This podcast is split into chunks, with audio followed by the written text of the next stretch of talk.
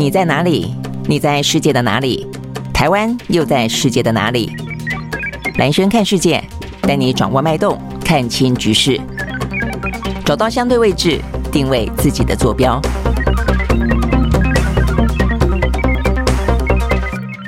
Hello，早安，欢迎收看今天的兰轩看世界啊。OK，好，那这个今天的话呢，国际新闻坦白讲还蛮多的啊，有一些呢是持续发生的，但是呢有了一个最新的变化，比方说俄乌战争，呃，这个乌克兰的总统啊，这个泽伦斯基竟然提醒啊，这个在克里米亚半岛上面的居民呢，要开始准备呢防空洞，还有准备呢呃相关的一些物资，因为他们要反攻克里米亚了啊，所以呢这是一个呃持续的新闻，却有一个新的啊这个呃转折，但也有新的新闻。比方说，啊，这个在今天的话呢，看起来，呃，英国的呃这个首相呢诞生了，就如同我们昨天所说的，呃，是他们的第三位的女性的首相呢，也就是他们的外交部长啊，这个外长，呃，特拉斯，哦，这个当选了他们的新首相。那接下来的话呢，英国要面临很多的一些挑战啊，这个我们昨天也说了，他根本没有蜜月期可言。呃，另外的话呢，包括像加拿大，他的连环杀人的啊，这个拿刀砍人的事件呢，在今天有一个新的发展等等，这都是呢我们今天要跟大家呢。来，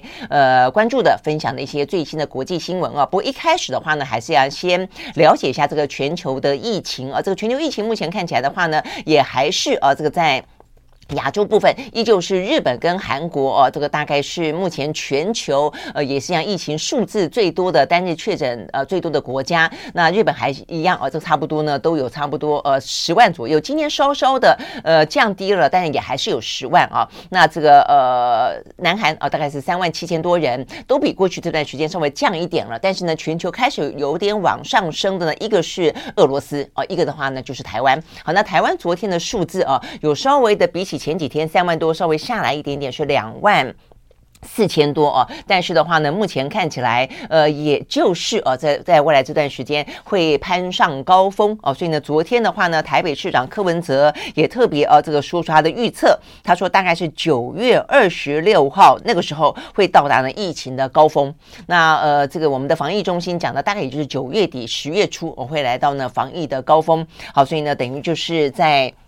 呃，目前如果说呢，呃，即将会迎来高峰的话，这个呃，这个周末的中秋节，可能大家都要特别注意了啊。那也因此呢，在昨天也是由柯文哲呃先开了第一枪之后呢，很多的呃县市首长呢也都跟进，就是提醒大家呢，中秋节不要到处去烤肉哈，不要呢过度的群聚啊。好，所以呢，这个双北呢禁止呢中秋河滨烤肉。那很多的县市的话呢，也记呃特别的提醒啊，像高雄啦、台南啦，也是特别提醒呢要减少群聚。那一般来讲的话，呢，当疫情起来的时候，几个大城市哦，通常都是呢人口最密集的地方，大家最容易哦，呃，这个聚集的地方啊，所以也就是疫情最容易飙高的地方，所以要呃要特别的注意。那当中的话呢，没有接种的长辈跟幼儿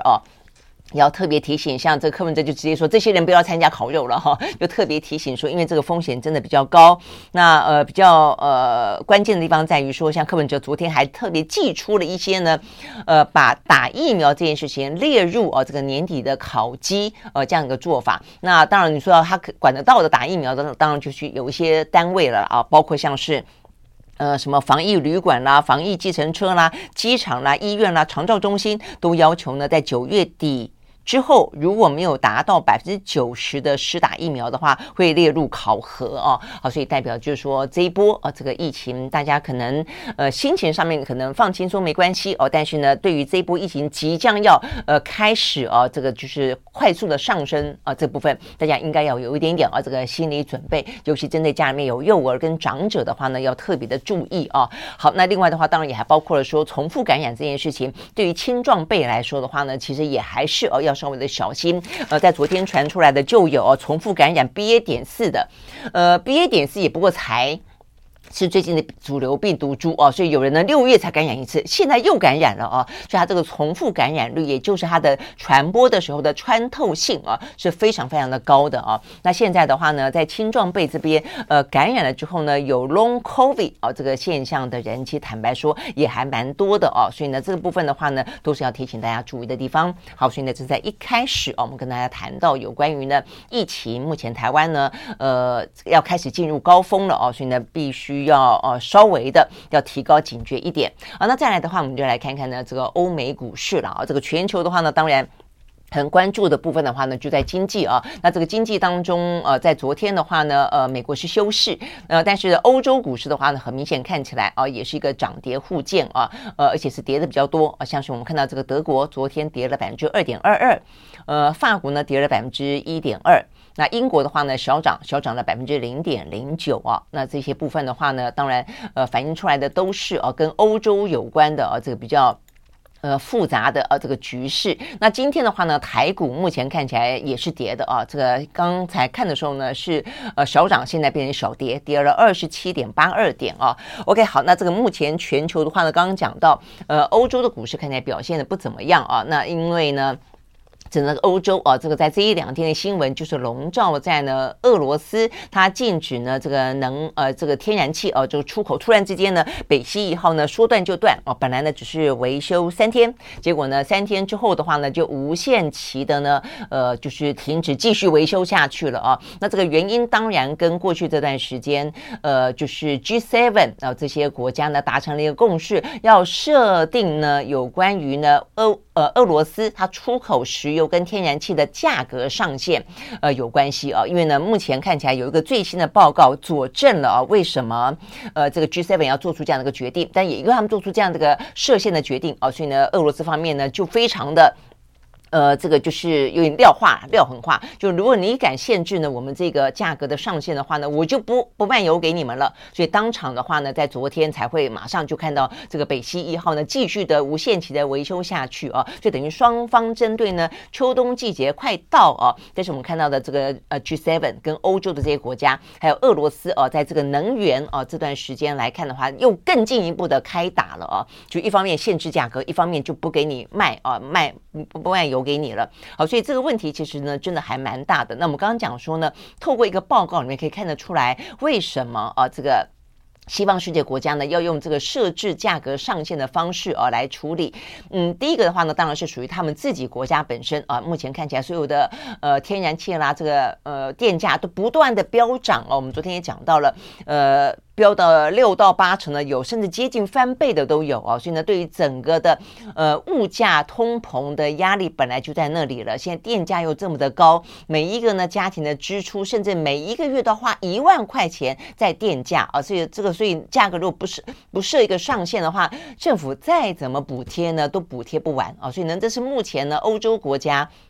在俄罗斯宣布啊，就是呃这个天然气无限期的呢，目前要暂时停止供应之后，各个国家的紧急措施就是尽可能的展开补贴。那另外一个就想办法找这个替代能源，但是呢还是必须要釜底抽薪。好，所以釜底抽薪的话呢，我们刚刚讲到就是呃要设置一个上限。那除了每个国家自己感受到的有关于呢这个。呃，电价不断的飙。我们刚刚讲这个报告呢，是来自于芬兰的一个一家呃个智库哦所做的调查。他说呢，俄罗斯入侵乌克兰之后的六个月内，也就在过去的半年了啊，呃，他们能源出口的金额高达了一千五百八十亿欧元，折合新台币呢，大概是四兆八千三百零三亿元，这么多。而且呢，对欧盟呢就占了一半，所以意思就是说，还一样卖了这么的多。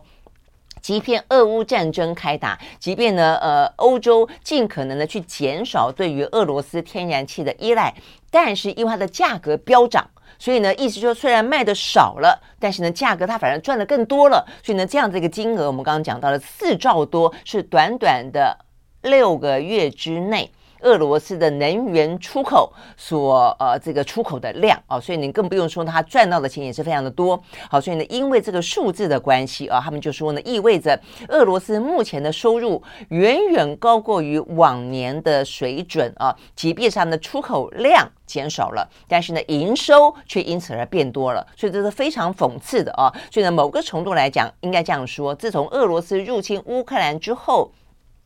欧洲国家买了天然气，替俄罗斯贡献了相当多的财源，所以等于是助长了哦，这个资金助长了俄罗斯呢在乌克兰当中的战争罪行。好，所以呢就是呢芬兰的这一家呢呃智库呃做了这个相关报告的同时，他做出这样一个结论，所以你就可以理解说，不管是为了欧洲人自己的民生，物价飙涨、电费狂飙的呃实质需要也好，或者为了希望能够终止俄罗斯的战争，因为俄罗斯它源源不绝的裁员，让他觉得对于这个发动战争来说一点都没有任何的压力啊。所以呢，如果说这个问题还不解决的话，其实俄罗斯你要他呃终止战争啊，这个等等于是缺乏经济制制裁当中的压力跟诱因啊。其实呢，要呃期待和平到来更是遥遥无期。好，所以呢，就是呢。呃，这个芬兰啊，这份报告当中特别点出来的啊，好，那所以因为这样的关系啊，这个代表的就是呃欧盟啊，他们对于俄罗斯，即便呢尽可能的减少一些呢依赖，但是呢短期之间，呃对俄罗斯并没有造成任何的制裁的效果，反而对自己的国家来看的话呢，呃这个能源缺乏的状况非常的严重。OK，好，所以呢这个是呢在今天讲到啊，这个跟能源有关的。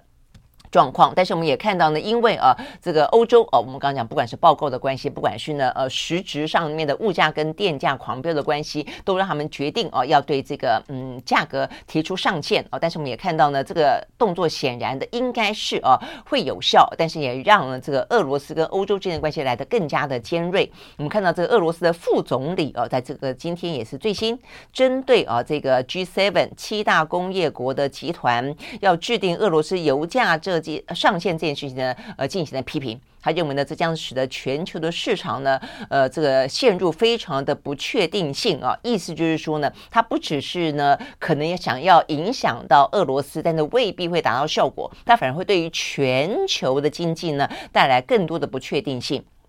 OK，好，那所以呢，就是俄罗斯呢提出来的呃警告了啊。所以呢，代表的就是这个部分显然的哦，这个嗯，到底。它寄出这样的一个价格上限的结果，会导致呢，呃，俄罗斯更加的呃去不卖啊、这些呃这个石油哦、跟这些天然气给欧洲国家，然后呃会造成整个的能源更加的缺乏。还是说呢，因为设定上呃这个价格上限的关系，因因此可以去改变呃某些呃这个欧洲所期待的俄乌战争的局面，这个真的要看接下来的发展。呃，在我看来了啊，如果说你只是说。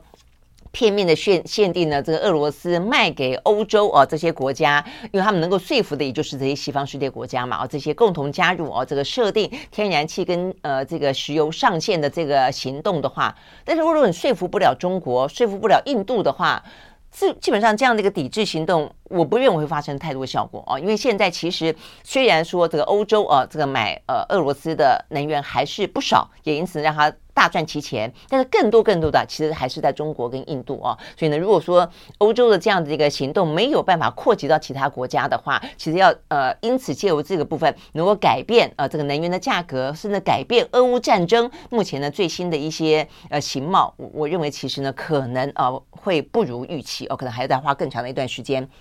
OK，好，所以呢这是讲到跟能源有关的话题，那讲到这个跟战争有关的话呢，呃。先不要讲俄罗斯对于乌克兰的战争哦，到底呢目前的发动哦，是不是呢还有哦，它这个余裕可以继续进行？今天在今天呢，呃，更新的一个重要的地方在于说，乌克兰显然的从西方当中获取了不少的武器啊，所以我们刚刚才一开始就提到了今天的一个蛮大的新闻是是呢，这个泽伦斯基啊，竟然呢呃非常的。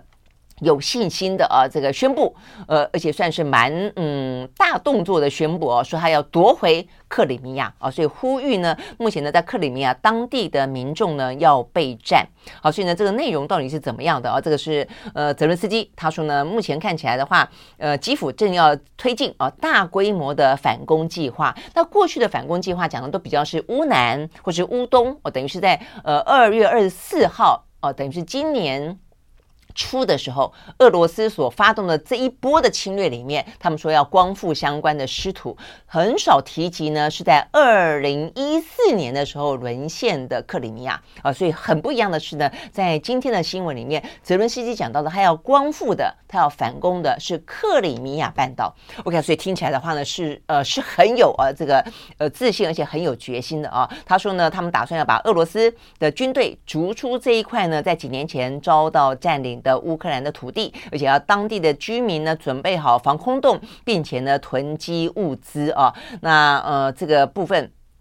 呃在泽伦斯基的说法里面，他讲的非常的呃细啊。他还讲到说呢，呃不只是要准备防空洞跟囤囤积物资啊，还要准备水，而且呢准备行动电源 要充饱。你看这多么的细心啊！但讲的呢一副就是嗯真的是啊，这个可能呢乌克兰呃的军队。将在当地啊进行了强力的反攻啊，所以呢，他等于是提醒当地的平民要能够先保护好自己，但是呢，过没多久之后就可以重新看到克里米亚半岛重回乌克兰的怀抱了。好，所以呢，到底啊这个。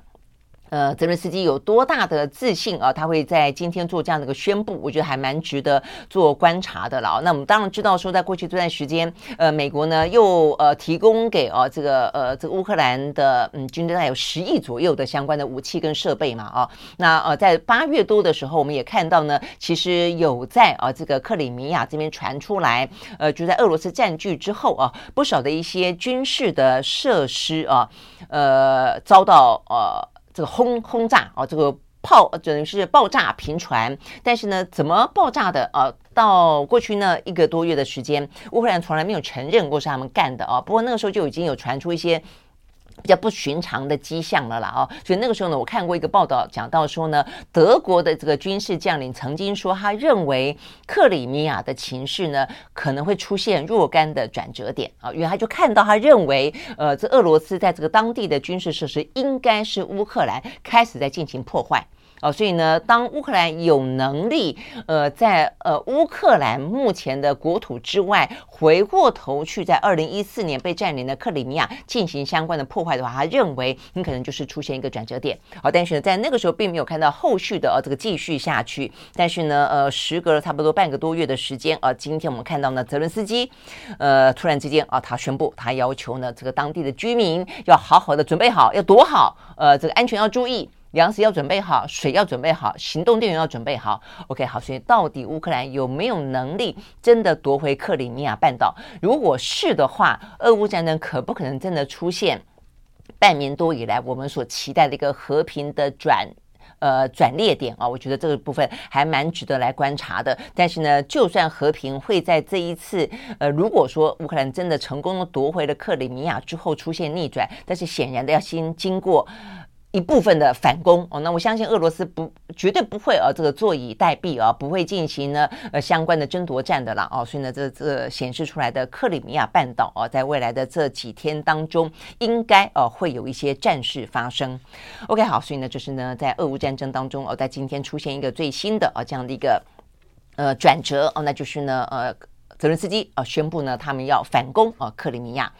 呃，OK 好，但是 到底乌东跟乌南反攻了哪些地方啊？这个昨天哦说有什么三个据点怎么样的哦，但到目前为止的话呢，也还没有很精准的啊这个相关的地点出来。好，所以呢这个讯息坦白说也是有一点点啊这个呃雾里看花了哦。但是至少这个泽伦斯基的宣布哦，在今天是非常清晰的。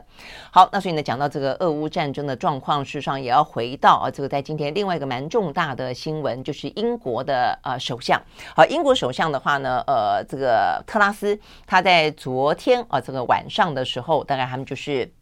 呃，这个保守党内部的投票啊，这个选举呢，正式的开票结果出来了。呃，他大概拿下了百分之五十七啊，这个左右的选票。那另外的话呢，前财政部长啊，这个苏纳克是拿下了百分之四十六点啊，四十二点六。这总投票率呢是百分之八十二点六。所以呢，算是啊，这个终究就是算是一如预期啦。他打败了苏纳克，成为呃这个新一任的英国的首。首相也是呢，目前英国的史上第三位的女性的首相，是继梅克尔呃这个梅伊啊，在更早之前的话呢，是这个柴契尔夫人之后啊。那事实上呢，这个特拉斯在选举的过程当中，都不断的提到呢，他是呃这个继承柴契尔夫人铁娘子的衣钵，然后呢，不断的标举啊，他是呢。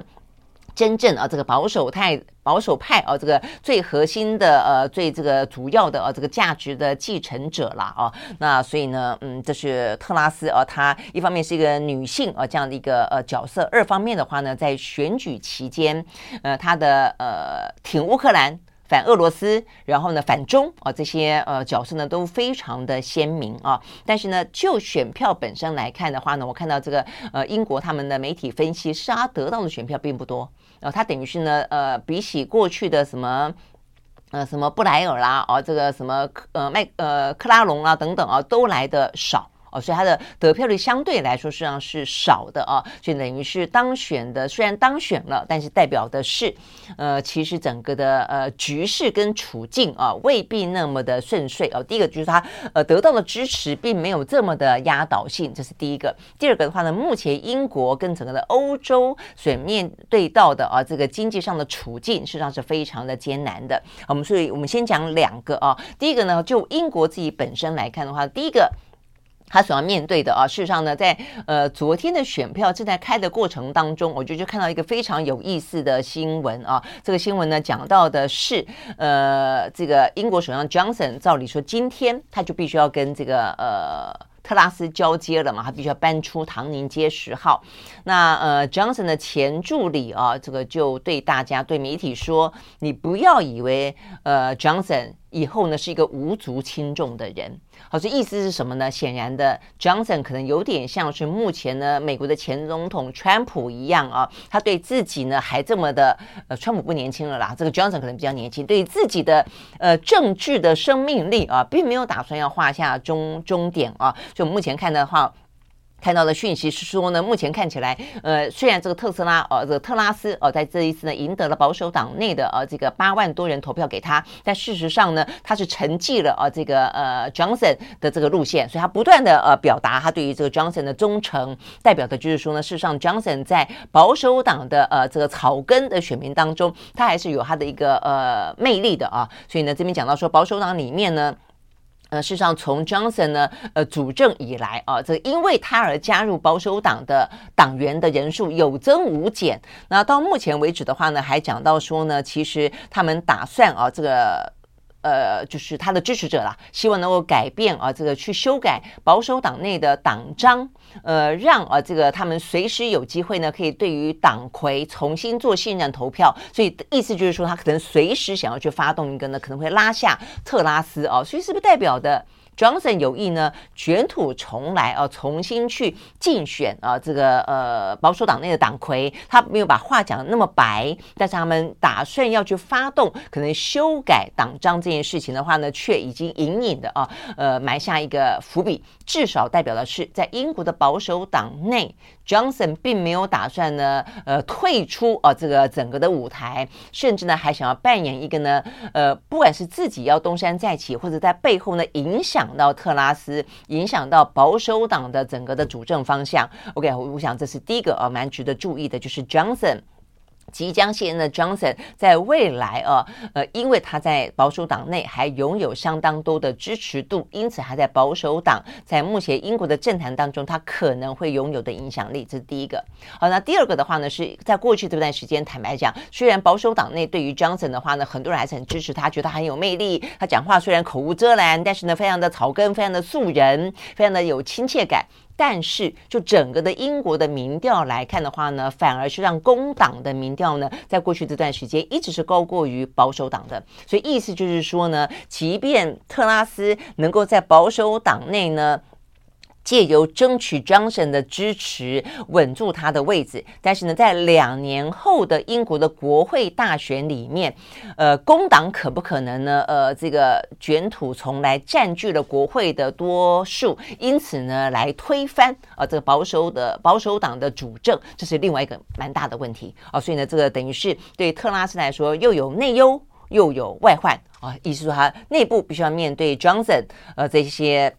对他来说的一些呃指指点点啊，但但是对工党的民调呢，不断的高过于呃这个保守党，而且呢也因此在很多的他的政见当中也是对他呢呃多有批评啊，所以未来的话呢，呃特拉斯他等于在政党的板块当中呢有一个内忧外患的状况。好，那这个工党他当然要有一些理由来对于保守党的主政进行攻击，那就是有关于现在特斯拉所特拉斯哦所面对到的整个英国的经济局面了。好，所以呢英。国的经济局面就是第一个，它的能源，我们昨天讲到，它这呃电价不断的飙涨啊，这个每一个家庭一个月要付一万的呃钱在电费上面啊。第二个的话呢，就是它。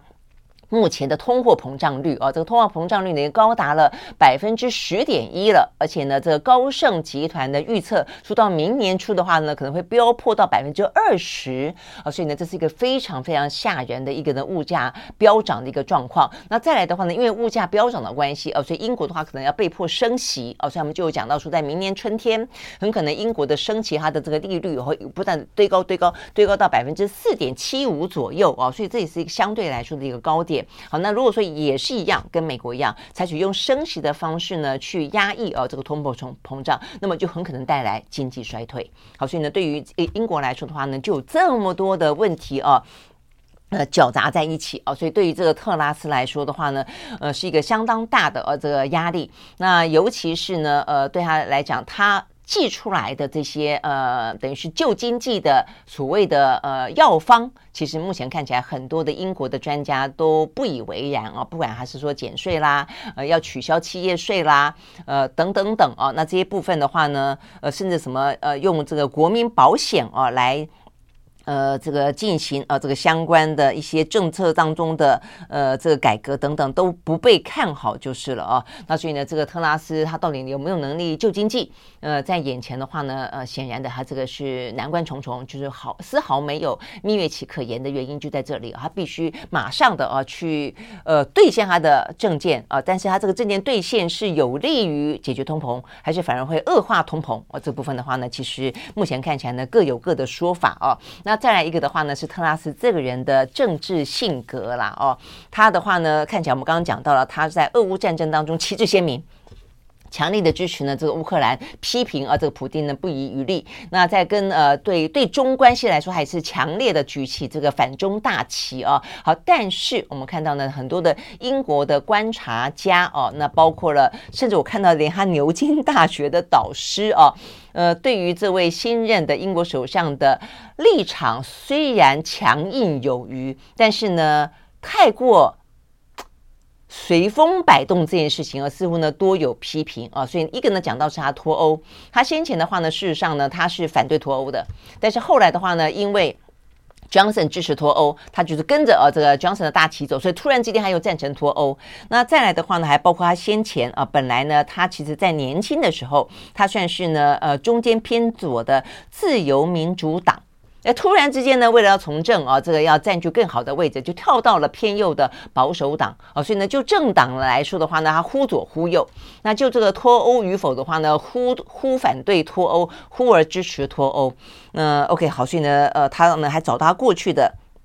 呃，曾经讲过的话啊，他在过去呢，在曾经是自由民主党的党代表大会上面啊，呃，他曾经担任过牛津大学那个时候的呃自由民主党的党主席。他曾经说呢，呃，他反对啊、这个有王室存在，他说要废除王王室啊。他说呢，我不认为呢，呃，有人可以生而为统治者的。这话听起来好像也有道理啊，但是呢，他加入保守党之后，哇，这个对于捍卫国王室呢不遗余力啊，所以呢，这些在在的都让大家对于这个特特拉斯啊，他的政治性格善变，因此有了变色龙啊这样的一个封号呢，都是因为这样的关系啊，所以包括我们刚刚讲到的，呃，他在牛津大学的导师啊，曾经这样说他，他说呢，特拉斯最明显的特色就是改变立场的能力。一个人可以被给被呃说到说他最主要的特质，呃，就是他很会变。这个其实呃，坦白讲是一个蛮大的批评。当然也可以说他非常的灵活啦哦。但是嗯，其实政治人物最重要是一个他的诚信跟他的可信度啊。所以当一个政治人物如果说呢，呃，前一分钟跟后一秒钟态度可以忽而转变的话，他到底自己本身中心思想在哪里，或者他只是为了更上层楼？我想这一部分都是大家对于特拉斯啊。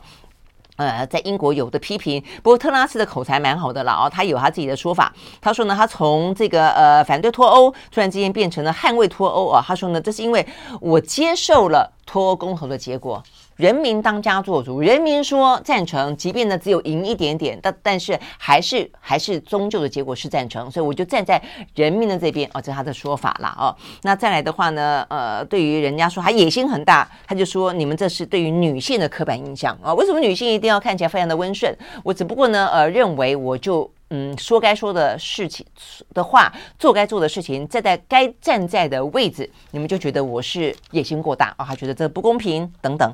OK，好，所以呢，这些呢是有关于啊。目前的话呢，英国迎来第三位的啊，这个呃女性的首相。那当然，柴契尔夫人的话呢，就像是我们呃这段时间，其实这段时间比较常听到柴契尔夫人，是因为呃戈巴契夫的过世啊。戈巴契夫在那个时候，在冷战时期，呃，包括戈巴契夫，包括雷根，包括呢呃柴契尔夫人啊，尤其是柴契尔夫人跟雷根，呃，他们等于是在戈巴契夫跟雷根呃这个进行峰会，然后呢终结了呃整个的。呃，所谓的铁幕啊，直接间接的，然后结束了冷战，然后呢，呃，导致了啊这个。苏联的瓦解，这是一个在政治当中、地缘政治当中的一个非常重大的一个转变之外，雷根跟呃这个柴契尔夫的新保守主义啊，是那个时候呢，让整个的经济啊，呃，经经济的秩序基本上来讲是由新保守主义啊这样的一个思维去界定的啊，所以呢，那个时候的算是一个呃资本主义算是最活跃吧啊，也算是呢，嗯，算是如果说你要说资本主义最成功，某个程度来说，那个阶段是一个。相对来说，呃，这个最。最风光的时候啦，可以这样讲啊。现在的话呢，其实资本主义啊，这个被批评的非常的多，它导致的一些贫富的差距啦，呃等等啊，这些问题都是我们看得到的资本主义的某些苦果。但是当年的话呢，呃，事实上柴契尔夫人他们高举的啊这些呃减税啦，政府管得少啦，呃政府越小越好啦，这一部分在当年啊是非常的呃大受欢迎的。好，所以我要讲这个的目的在于说，特拉斯基本上是沉寂。柴契尔夫人在当年的新保守主义这样的概念而来的，但是呢，问题是在那个年代里面的减税小政府有它的一个呃效果，跟它一个呃可能的功效，但是问题是在现在这样的那么复杂的诡谲的一个经济的呃混乱的状况底下，到底这一招柴契尔呃的路线还管不管用，奏不奏效，其实是很多人画上非常大的问号的哦。OK，好，所以呢，这个部分是。讲到呢，这个英国呢，呃，诞生了新首相哦，但是他面对的内外的政治的经济的挑战呢，还非常非常的多。OK，好，那所以呢，这是一个没有蜜月期啊，呃的呃这个政治人物新的领袖的诞生在欧洲。好，那这个欧洲当然不止才呃不只是特拉斯了啊，整个的欧洲的领袖，我想今年的冬天都会非常的难过啊。这个能源是最主要的问题啊，能源所影响到的经济跟民生是另外的问题。好，所以呢，这个部分的话呢，是我们都会要接下来继续去观察的。那除了这之外的话呢，在今天还有比较新的啊，加拿大。加拿大呢发生了这个真的是还蛮呃惊悚的啊，这个呃拿着刀子砍人的事件啊，呃就是看起来是一个呃在加拿大的算是少数民族原住民啊的一对兄弟党，那都呃三十岁三十一岁左右啊。昨天的话呢，等于是在他们呃叫做萨克齐万省这个地方，等于是一个原住民的保留区住宅区进行砍杀啊，这个连续在十三个地方啊，这砍死了十个人，然后。然后呢，呃，这个几十个人受伤啊。那最新消息，其中一个呃命丧啊，命丧草丛中啊。这个部分的话呢，是这对兄弟党当中的哥哥啊，这个叫做达米恩桑德斯桑德森的啊。他在呃，这个刚刚最新消息是是昨天下午被发现的啊。那呃，他们说他发现他身上有明显的伤势，但不是自己造成的，所以他等于是被。被杀哦，那是被谁杀呢？呃，这个目前加拿大的警方说无法确定达米安是如何死的，但他们怀疑是他的弟弟所为。所以呢，这个事情真的是很诡异哦。我觉得到目前为止呢，当这个消息传来，到目前为止已经一天的时间了啊。到底这对兄弟党为什么要呃犯下那么残暴的哦这个拿刀砍人的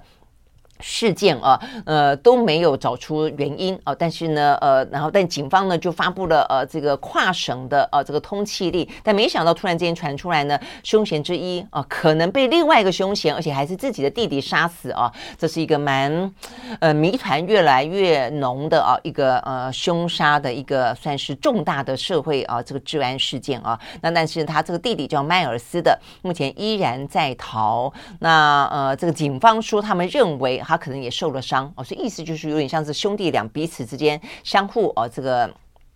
砍杀吧哦，那到最后呢，哥哥哦可能呃送命于啊这个弟弟的手下。那为什么他们会这样子认为说这个迈尔斯哦这个弟弟可能是杀了哥哥的呃这个凶手呢？他们说，因为他呃在这两个人当中，弟弟的啊这个犯罪记录比较。显赫啊，比较吓人。他有人身攻击、财产犯罪等等一连串的犯罪记录啊。呃，他说因为殴打、抢劫、损伤、言语威胁等等啊，其实这位迈尔斯呢都曾经入狱服刑过。那入狱服刑过之后呢，呃，本来还必须要跟这个假释官不断见面的啊，这个前段时间突然之间停止了跟假释官之间的见面了。OK，所以呢，在过去这段时间，其实警方一直在找他，那也都强烈怀疑他呃持着武器。而且呢，具有相当大的危险性，而且我没想到呢，还没找到他人，就突然间就犯下了一个呢，呃，震惊啊，这个加拿大，因为加拿大相对来说是一个治安还算安全啊，还算是平静的呃，尤其这些原住民的啊这些住宅区啊，所以呢，这个事情呢引起了相当大的关注。OK，好，所以呢，这个部分是来自于加拿大啊，这个最新的这个。呃，算是蛮震撼的这样的一个治安事件，呃的状况。那再来一个的话呢，是发生在四川。好，四川的话呢，在昨天突然之间啊，啊，四川最近真的是天灾人祸真的是不断，尤其天灾啊，这个先是呃缺水嘛啊，那造成限电嘛，后来又是下暴雨，那又造成洪灾。那接下来的话呢，又疫情啊，所以成都最新消息呢，它延长封控啊，所以呢，先前就讲到说，整个的成都两千一百多万。人啊，那个封个三四千就不得了，现在继续延长，我我所以我想，这个对于整个的制造业啊，这个对于呃这个基地设在呢中国西南部的这些呃笔电啦等等啊，这个太阳能电池啦等等啊，这些产业都是一个相当的影响。然后最新的话呢，呃，这个四川。呃，爆发地震，好，所以呢，最最新的消息呢，这个地震啊是发生在呢，呃，甘孜这个地方，是藏族自治区啊，这个泸定县。昨天中午呢，发生规模六点八的地震啊，这个震源深度十六公里啊，所以不不算很深，所以也因此造成了这个强震之后的伤亡啊是来得大的，目前已经超过了三十个人死亡了，那呃数嗯。数以万计的人啊，这个被迁离啦啊，因此受到一些影响啦啊，所以道路啦、通讯啦、水啦、电啦，通通中断啊，所以呢，救援工作呢持续的在进行当中啊，所以呢，这个灾情目前看起来是扩大的啊。那在这件事情里面呢，我觉得比较值得注意的，除了就是说他们这个四川真的是最近天灾不断之外啊，那所以呢，他们现在呃。余震也还是不断，然后现在的安置超过五万个人，动员了六千五百个军警啊，在救灾当中。然后呢，这个最新消息是啊，这个蔡英文，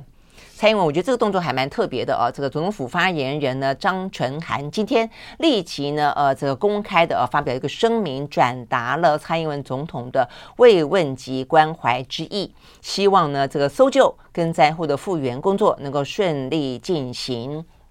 好，那我觉得这个部分的话呢，透露出来的政治讯息当然是蛮微妙的啦啊，因为在过去这几天啊，这个两岸之间的呃这个无人机之乱啊，坦白说还蛮啊这个呃这个就是担就是让这个虽然事情并不大哦，但是呢。嗯，不会有人伤亡啊，但是就是这样子一个彼此之间你来我往哦，搞得呢也越加的紧绷哦，这个气氛弄得很不好。那但是呢，呃，就在这样的一个状况底下，我们还击落了他们的无人机嘛啊，但之后不是就厦门先是说哦，这个借由一个叫做洽头会的，就禁止啊这个厦门的无人机再起飞。某个程度来讲来说，就是呢降温哦。当然，这个降温降温，你可以说是啊，这个对台湾。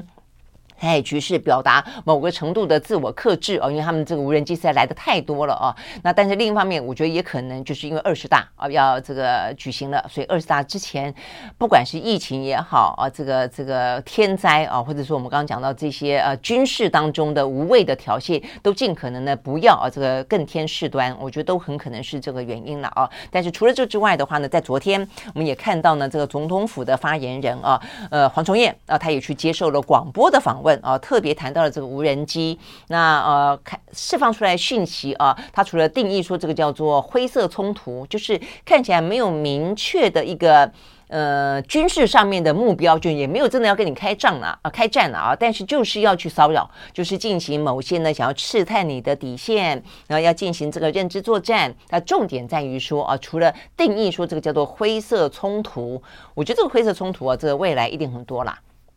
包括除了这个无人机之外，不断的穿越海峡中线啦，呃，这个共建啦，呃，这个共机啦，这部分都就都都被认为是一个在一个模糊地带当中的不断的啊，这个测试，不断的这个骚扰啊，呃，这部分真的也就是新常态啊，这个真的是有点讨人厌。好，但是呢，在这样的状况底下啊，这个黄崇彦昨天很特别，特别讲到了，他就说，其实。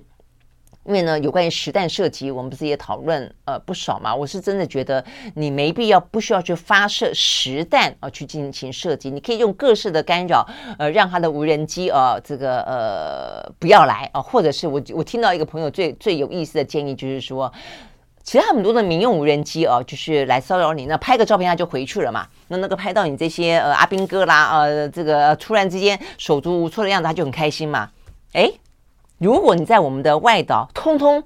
插满了国旗，青天白日满地红的国旗，你看还拍不拍？对大陆来说的话，他就是不愿意看到我们的国旗，不愿意听到我们的国歌，不愿意听到我们的中华民国的国号。哦，所以呢，我那朋友就说：“你就你就插满国旗，看他拍不拍？”他国号他就怕为了避免拍国旗，他就不来了。我觉得这也有道理啊。所以面对这种呢，属于。骚扰式的啊，这种呃互动的话，你也用一个比较呃无厘头的方式回应，搞不好啊，也就是呢呃有了一些某种啊这个反制的效果了哈。但不论如何了啊，那这昨天黄崇英的说法就是说，他们也觉得，就是我们的政府也觉得，其实未必需要动用到呃实弹。所以听起来我们这边也开始有点点啊，要稍微的呃收一点点了。他就说呢，事实上，因为用实弹的话呢，你担心呃可能会不会呃误伤其他哦，或者说呢，如果说实弹打下来之后啊，他这个。呃，无人机掉下来会不会砸到什么民宅啦？掉进什么不明水域啦？等等等啊！所以呢，他的意思就是说呢，可能会参照国外的经验，用那种比较是干扰波的方式呢来进行。好，所以呢，呃，也就是在过去这一两天当中，先是厦门的政府，再是我们的呃总统府的发言人谈这个话，哎，然后最新的是有关于四川的呃这个灾情，呃，下面立即发表了这个呃慰问啊，呃，都看起来是有在啊这个。紧张的气氛当中呢，稍微的啊自我克制或者释放出一些善意了啊。那当然希望这个呃善意呢能够呃来的更加的嗯，我觉得更加的有积极性跟建设性啊。因为你说这种人道上的关怀是一定。呃，要有的可以有的啊，但是如果说更积极的，呃，在避免啊，在这样的一个美中关系紧张的状况底下啊，这个台湾沦为一个没有自主意识的棋子，我认为两岸之间还是得要有自己的沟通了啊。那因为呢，有另外一个非常重要的现象，是一路的看起来越来越明显啊。今天的话呢，在经济日报跟国际之间啊的，在经济啊，包括华尔街日报等等都有报道。到有关于呢这个台海危机啊所导致的外资大逃亡，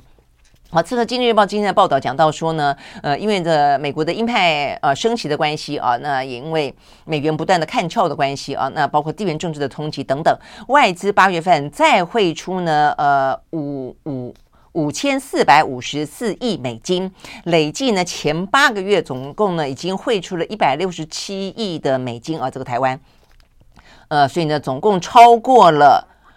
五千亿的呃台币了，所以算是史上同期最大的净汇出，远远超过两千零八年的金融风暴、金融海啸期间外资大逃亡的状况。所以你会发现呢，在这段时间，呃，不只是呃讲到说，你说如果纯粹只是因为呢，啊，这个美元走俏啦，啊，这个升息的关系的话，呃，可能。这个问题，如果说通膨啊、这个美元回落，通膨稍微的被压制之后，就会再回来。但目前的状况可能不止这个样子啊、我们听到太多太多半导体的业者在谈到，其实现在外资投呢原因之一，是因为台海的局势让大家觉得越来越危险，它存在一个战争的风险的时候，外资为什么要来你这边投资呢？